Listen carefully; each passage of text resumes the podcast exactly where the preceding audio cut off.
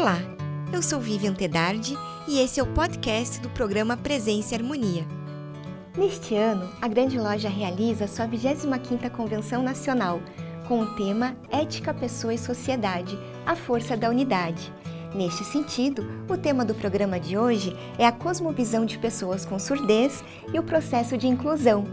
Quem conversa conosco é a professora Leomar Marquezine, que é psicóloga com formação em psicodrama pedagógico, fundadora do Núcleo de Inclusão do Centro Universitário Internacional Uninter. Confira! Professora Leomar, bem-vinda ao programa Presença e Harmonia e muito obrigada por aceitar o nosso convite. Muito obrigada, eu agradeço, cumprimento a todos, dizendo que é uma satisfação e é uma honra estar aqui na Ordem Rosa Cruz com vocês. Muito obrigada. Professora, o correto né, de nós falarmos é deficiente auditivo ou surdo? Os surdos gostam de ser chamados de surdos. É, qual que é a diferença que existe nisso? É muito recorrente essa sua dúvida, as pessoas têm medo de ofender, né? Isso. Dizendo surdos, acham pesado o termo, mas eles dizem que são surdos. Por quê? Não se sentem como pessoas com deficiência, e sim como pessoas de uma etnia diferente. Uhum. É muito profunda e muito complexa a questão da surdez. Então, o surdo, aquele que é surdo profundo, desde que nasceu ou na, desde a infância, que não foi alfabetizado como pessoa ouvinte, sim como surdo, ele se sente surdo e quer ser chamado de surdo. Ele é usuário da língua de Libras, que é a nossa língua brasileira de sinais, é a língua oficial das comunidades surdas no Brasil. Então, esse surdo, ele quer ser chamado de surdo. Ele, inclusive, nós temos pessoas que vê, que a gente vê que usa camisa escrito 100% surdo, surdo da gema, uhum. tá? Então, é o surdo, que é surdo profundo e que não é oralizado, eles não tem até um, uma certa divisão entre surdos oralizados e surdos não oralizados. Os que os, às vezes são oralizados, mas preferem não oralizar, porque para eles a, deve ser usada somente a língua de sinais e eles são chamados de surdos. Agora, a própria legislação brasileira com, mantém os dois termos, porque a pessoa com deficiência auditiva é aquela que tem uma perda de audição e que não é usuária da língua brasileira de sinais. Então, pessoas que perderam a audição ou que têm uma perda, mas não é total, e principalmente que não aprenderam e que não usam a Libras. Aí essas são as pessoas com deficiência auditiva. E realmente elas são as pessoas com deficiência, porque elas não têm uma outra língua né? que para o surdo, o surdo da gema, uhum. como eles dizem, eles não têm uma deficiência, uma vez que eles não têm uma língua falada, mas eles têm uma língua que é espacial, tridimensional, motora, que é no Brasil a Libras. Então, se você falar com um surdo que esteja usando a Libras, pode dizer pessoa surda que é o que eles preferem. preferem. Uhum. E nesse sentido, a percepção de mundo, né, de um surdo, ele é diferente das pessoas que ouvem normalmente? É muito diferente, né? A cosmovisão do surdo faz toda a diferença na questão da sua trajetória na vida, na educação, no trabalho, porque você imagine, nós crescemos ouvindo desde, desde o berço até a mesa de refeições, onde a gente, criança, escuta os pais conversarem, a família conversar, a mãe dizer não faça isso que é feio, isso não é educado. Quando chega uma visita na casa, nós estamos ali acompanhando as conversas. Nada disso acontece com a criança surda. Né? Então, a questão da discriminação do surdo, infelizmente, começa na família, porque poucos são os pais que, ao saber que tem uma criança surda, vão aprender língua de sinais e aprendem a se comunicar com aquela criança em Libras. A maioria, infelizmente, não faz isso e a criança fica ali esquecida. Né? Então, todos estão conversando, assistindo televisão, atendendo visitas e a criança surda fica ali num cantinho, é, sem saber o que está se passando. Os pais brigam e saem do quarto de cara feia, a criança surda não sabe que é que eles brigaram. O que, que ela acha? Que eles estão de cara feia? Para ela. Então, sabe, vai criando uma série de entendimentos equivocados na vida dessa pessoa, a falta de informações. Nós temos uma percepção quase que 360 graus, porque a gente escuta, então a gente sabe o que estão falando atrás, na frente, o canto, buzina, carros. O surdo tem uma visão do que está na sua frente, né? E nas suas laterais um pouco, que é aquilo que ele pode perceber pela visão, uhum. né? Então, limita muito esse campo, embora eles sejam super observadores, mas eles não têm toda essa, todo esse acesso aos acontecimentos ao nosso entorno que, que as pessoas sem surdez têm. Então, eles já daí vem uma visão diferente do mundo, vem uma forma diferente de comunicação. A questão da dificuldade da comunicação é fundamental. Né? O, que, o que faz a diferença entre surdos e ouvintes não é o fato de que um escuta e o outro não escuta. A diferença é linguística. Né? Porque o maior problema está na questão da comunicação que nós usamos, uma, usamos línguas faladas e escritas e eles usam línguas espaciais, motoras e visuais. Então, por isso, eles têm uma cosmovisão totalmente diferente e, infelizmente, também, eu digo, na maioria dos casos, sentem-se estrangeiros no seu próprio país. Né? Você ter uma ideia assim, você pega pessoas surdas que não sabem nem quais são os documentos que ele tem que ter né? Esses dias nós conversamos com uma moça surda que engravidou e ela nos dizia que engravidou porque ela entendeu a tabela ao contrário. Ela usava aquela tabelinha dos dias férteis, mas uhum. ela havia entendido o contrário, que os dias, justamente os férteis, eram uhum. os dias que ela não estaria em fertilidade. Então você vê que gera uma série de confusões na vida dessas pessoas pela falta do da, da comunicação, né? da clareza na comunicação. Que daí vem aquele problema sério da falta dos intérpretes de Libras, nos ambientes de saúde, de justiça, segurança, tudo mais que pela lei deveriam estar presentes, né, em todos os órgãos públicos deveria haver intérprete de Libras, principalmente nos órgãos de saúde, nos hospitais, não existem intérpretes de Libras. Então você faça ideia de uma pessoa surda que chega para ter um nenê e não consegue conversar com o seu médico e nem tem ninguém ali para fazer a mediação linguística. Sim. Então a senhora está falando para nós das libras, né? Da língua uhum. para os surdos que são as libras. Uhum. E é uma internacionalmente existe alguma língua para os surdos? Como que isso funciona? Não, não existe internacionalmente. Uhum. Há uma tentativa. Ainda existe uma tentativa que ainda está assim é, adormecida. Existe uma tentativa de uma língua universal para os surdos, como é, por exemplo, o Esperanto, né, uhum. nas línguas faladas. Mas isso não acontece. É, na realidade, as diversas regiões do mundo têm suas línguas específicas de sinais. Né? No Brasil, é a Libras, Língua Brasileira de Sinais, que pela lei de Libras do presidente Fernando Henrique Cardoso foi oficializada como a língua das comunidades surdas do Brasil, sendo que para os surdos o português é a segunda língua em aprendizagem. Então, não existe uma única língua. Entretanto, a, a, gente sempre diz que se você puser um surdo do Brasil e um surdo do Japão, um frente ao outro, eles vão conseguir se entender né? mesmo com as línguas diferentes, mas é da natureza do surdo se expressar em sinais e mesmo não sendo a mesma língua, eles conseguem se comunicar. Se comunicariam melhor que nós. é. se estivéssemos frente, né? Exatamente, ah. muito bem colocado, porque nós temos uma dificuldade em nos expressar sem a fala, Sim, né? Isso mesmo. Eu aprendi a começar a usar mais a mímica, o gestual com os surdos, né? Porque eu sei um pouco, muito pouco de Libras, e quando eu quero me expressar e eu não sei o sinal, eu uso mímicas, é, gestos, expressões e tal.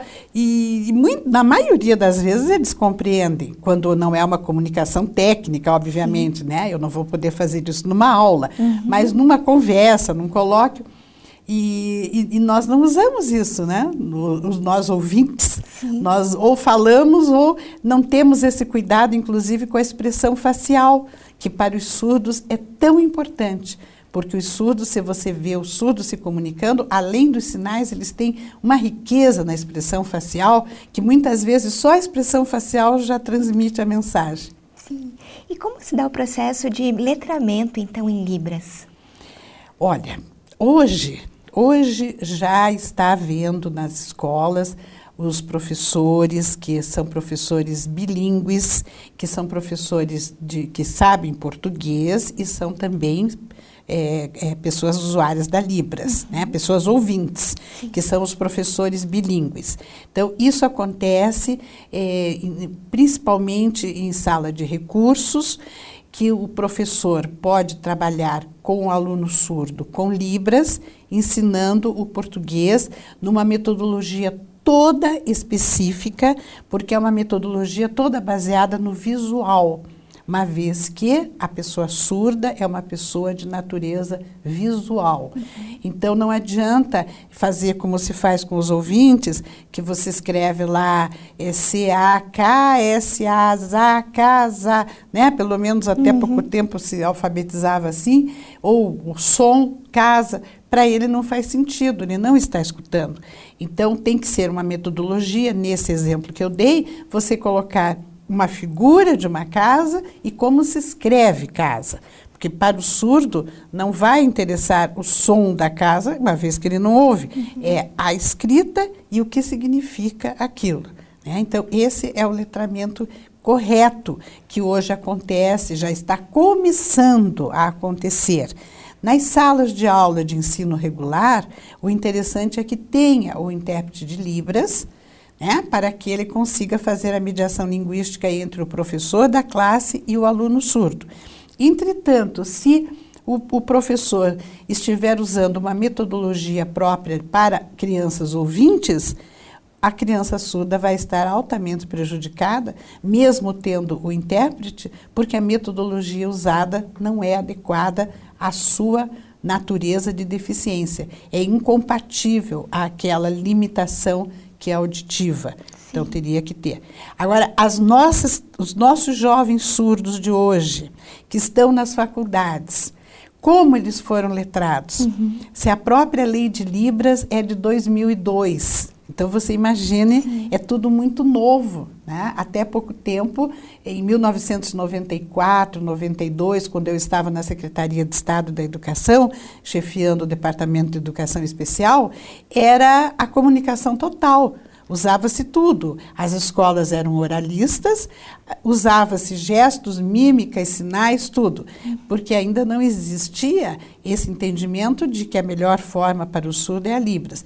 Esses surdos foram nem sei se a gente pode dizer que foram alfabetizados e que foram letrados, porque eles aprendiam pela leitura labial o professor na sua classe. Sim. Então, por isso, os nossos surdos têm uma dificuldade extrema com a língua portuguesa, muito grande mesmo, que é o que mais dificulta a eles o ingresso no mercado de trabalho qualificado. Uhum. Acredito que os surdos, crianças que hoje estão nas escolas, já cheguem à vida adulta já com outra capacidade, já com essas habilidades um pouco desenvolvidas na língua portuguesa como a sua segunda língua. Sim. E quais direitos né, que os alunos surdos têm nas faculdades? Nas faculdades e até em toda a sua vida educacional, uhum. as pessoas surdas têm direito ao intérprete de Libras. Isso é fundamental né, em todas as aulas, em todas as atividades acadêmicas, inclusive extra classe, porque se a turma vai fazer uma visita a algum local e não leva o intérprete de Libras, aquela visita não vai ser aproveitada por ela. Então, é um direito que ele tem em todas as aulas, em todas as atividades acadêmicas. Ele tem um direito muito especial, que até é difícil dos docentes compreenderem, que, mas isso está na lei, a correção, avaliação de textos de pessoas surdas obedece a critérios diferenciados, compatíveis a uma segunda língua em aprendizagem. Por quê? O surdo não escreve o português como um ouvinte escreve o nosso surdo de hoje. Uhum. Exceto raras exceções de surdos que têm família com professores de português, que se dedicam ali àquele ensino, mas a grande maioria dos surdos escreve o português na estrutura gramatical da Libras que é totalmente diferente da estrutura gramatical do português. Se parece mais com o mandarim chinês. Então, eles usam o verbo no infinitivo, né? eles não têm concordância verbal nem concordância nominal. A ordenação da frase é do, diferente, totalmente diferente da, da nossa. Uhum. Né? Então, é um português como uma segunda língua bastante diferente, mas é um direito que eles têm. Então, se eu vou corrigir um vestibular de uma pessoa surda, eu tenho que corrigir sobre esses critérios diferenciados. Sim. Eu vou dar valorizar o conteúdo e vou deixar as questões ortográficas e de forma e de concordâncias em segundo plano. Uhum direito a provas com tempo estendido. Todas as pessoas com deficiência têm, todas as naturezas de deficiência têm esse direito a prova com tempo estendido, de no mínimo 50 minutos a mais que o tempo concedido a, aos demais da turma. Eles têm direito a pedir também ampliação no prazo de entrega de trabalhos. Eles têm o direito de não apresentar trabalhos, porque se. Uh, é difícil ter um intérprete de Libras naquele local e ele não pode interpretar em Libras oralmente, ele não vai interpretar. Você uhum. não pode querer obrigar um surdo a falar, mesmo que ele seja oralizado. A não ser que o próprio surdo queira. Né? Existem surdos que eles sabem falar e eles gostam, mas aí é uma questão dele. Uhum. A, a, instituição não pode obrigá-lo a isto. Né? Então, são os principais direitos que ele tem nas instituições de ensino. E, logicamente, é um olhar diferenciado, né? Aquela questão da acessibilidade atitudinal, que a gente fala que é a mais importante de ser recebido com seja bem-vindo, né? Como você é com a sua diferença, aprendendo a conhecer o jeitão do surdo, né? O surdo tem um jeitão diferente uhum. de ser justamente pelo fato dele não ouvir. Sim. Ele é mais barulhento, ele faz barulho com cadeira, ele arrasta, ele bate porta, ele tem gestos mais bruscos por, por a, pela própria condição dele de não ter sons no seu nos seus sentidos, né? Sim, nessa parte educacional a gente conversava também a questão que a partir da lei, então as licenciaturas também passou como ser como matéria obrigatória o aprendizado também das libras. Isso, isso, né? isso é, é, muito importante. Isso depois do, da lei de libras veio o decreto lei de libras e esse decreto então regulamentou que todos os cursos das licenciaturas pedagogia e fonoaudiologia obrigatoriamente tem que ofertar a disciplina Libras. Uhum. Então, por mais básico que seja, pelo menos alguma coisinha, alguns sinais importantes as pessoas da, dessas áreas vão aprender. Sim. E como as pessoas ouvintes podem se comunicar com os surdos? É, como eu estava te falando, é, é não, o, o, principal é que tenha comunicação, uhum. né? O principal. Então, se eu não sei Libras, eu faço um bilhetinho, eu faço gesto, eu faço o sinal que eu souber, eu faço expressões faciais, né? Uma vez eu estava num auditório e uma surda estava usando um perfume maravilhoso. Isso para mim foi muito marcante. E eu queria dizer para ela que aquele perfume era ótimo, eu não sabia como dizer. Uhum. Então ela olhou para mim, eu fiz uma coisa mais ou menos assim. Aí ela fez, obrigado, obrigado, ela ficou muito feliz. E aí uma intérprete de Libras que estava comigo disse, isso que você fez, professora, é poesia surda.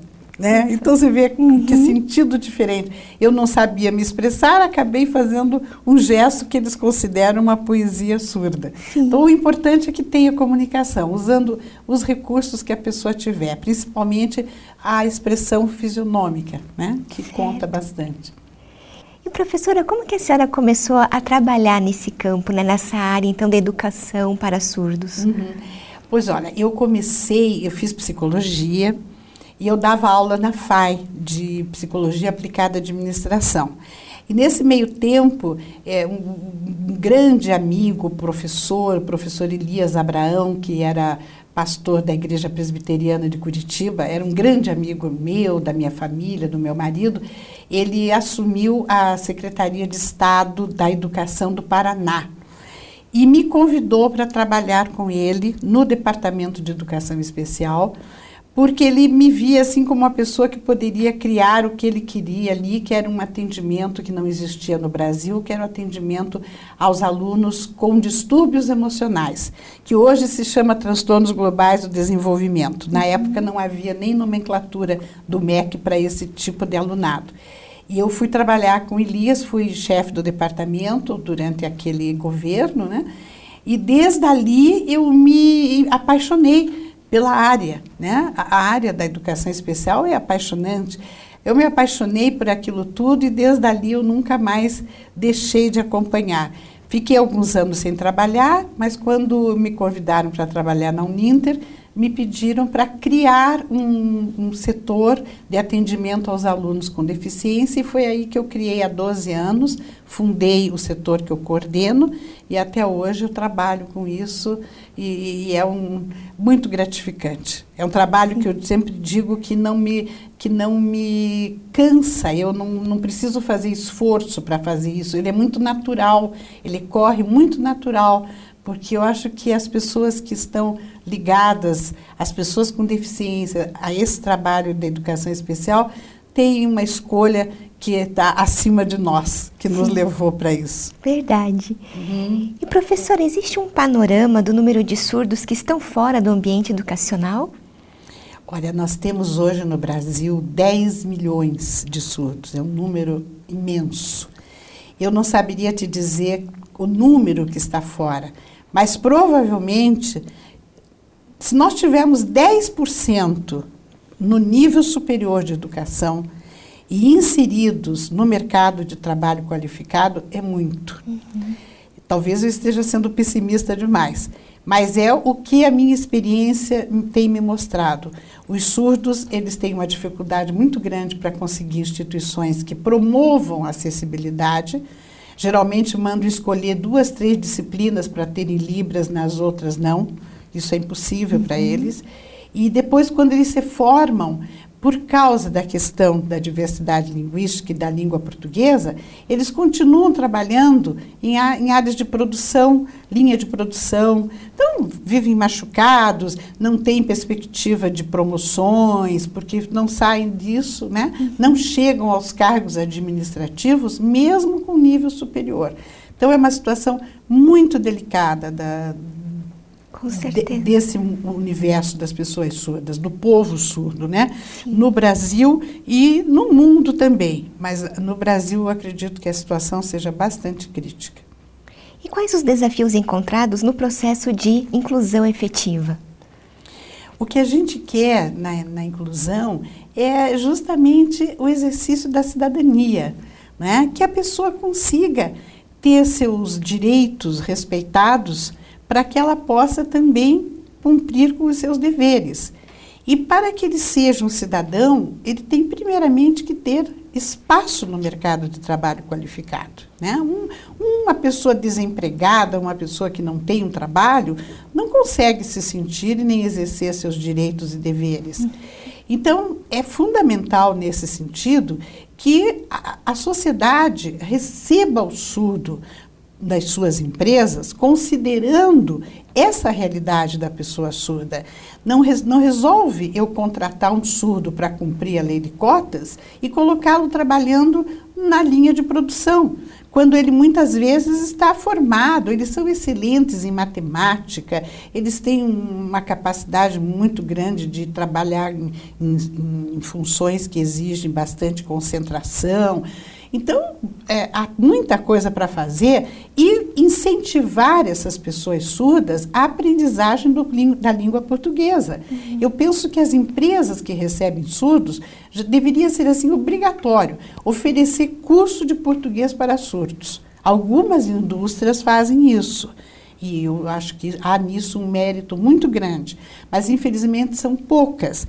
Porque, na medida em que eles aprendem a língua portuguesa, talvez não sendo tão bons na, em textos como nós, exceto alguns, eles conseguem ir para cargos administrativos, sentir-se reconhecidos pela, pela, pela sua aprendizagem, pelas habilidades, pelas suas competências, né? Uhum. E, com isso, também ter uma terminalidade tranquila porque você vê famílias que têm filhos surdos que ficam muito preocupados quando os pais morrerem, o que vai ser do meu filho surdo e tal. Embora existem esses empregos e linhas de produção, mas é, é, falta toda uma compreensão do, da cultura surda, do universo surdo, do atendimento dos surdos, da questão da Libras na, nos órgãos públicos, na saúde, nas delegacias. Um surdo é preso ou ele é envolvido numa briga em alguma coisa, chega na delegacia, não tem intérprete de Libras. Então o ouvinte sempre tem razão, uhum. porque o ouvinte vai saber se explicar e o outro não vai ser entendido. Numa audiência na justiça, não há intérprete de Libras. Alguns tribunais estão começando a fazer isso, mas não são todos. Então são situações, sabe, terrivelmente difíceis e que têm que ser resolvidas para que exista realmente uma inclusão. Sim. Senão, eles passarão a ser sempre, mesmo convivendo conosco, conosco os, os excluídos. Né? Isso é, é a, a, inclusão exclusiva, né? que você deixa estar aqui, mas ele não participa do processo e não tem as mesmas condições. Sim. Professora Leomar, muito obrigada por sua participação conosco hoje. Espero né, ter a oportunidade de conversarmos novamente. Foi um prazer, foi um prazer muito grande estar aqui com vocês, falando sobre esse tema pelo qual eu sou tão apaixonada, por toda a área do, das deficiências, eu sou uma pessoa apaixonada por isso e sempre que posso e tenho a oportunidade de divulgar, fico realmente muito gratificada. Agradeço a atenção de todos, um grande abraço e muito obrigada pela muito sua obrigada. gentileza. Imagina. Concluímos assim mais uma edição do programa Presença e Harmonia. Para acompanhar os nossos programas em vídeo e áudio, visite o portal da MORC no endereço www.amorque.org.br em nome da Morque GLP e de toda a nossa equipe de produção, queremos agradecer o prestígio de sua audiência. Paz profunda!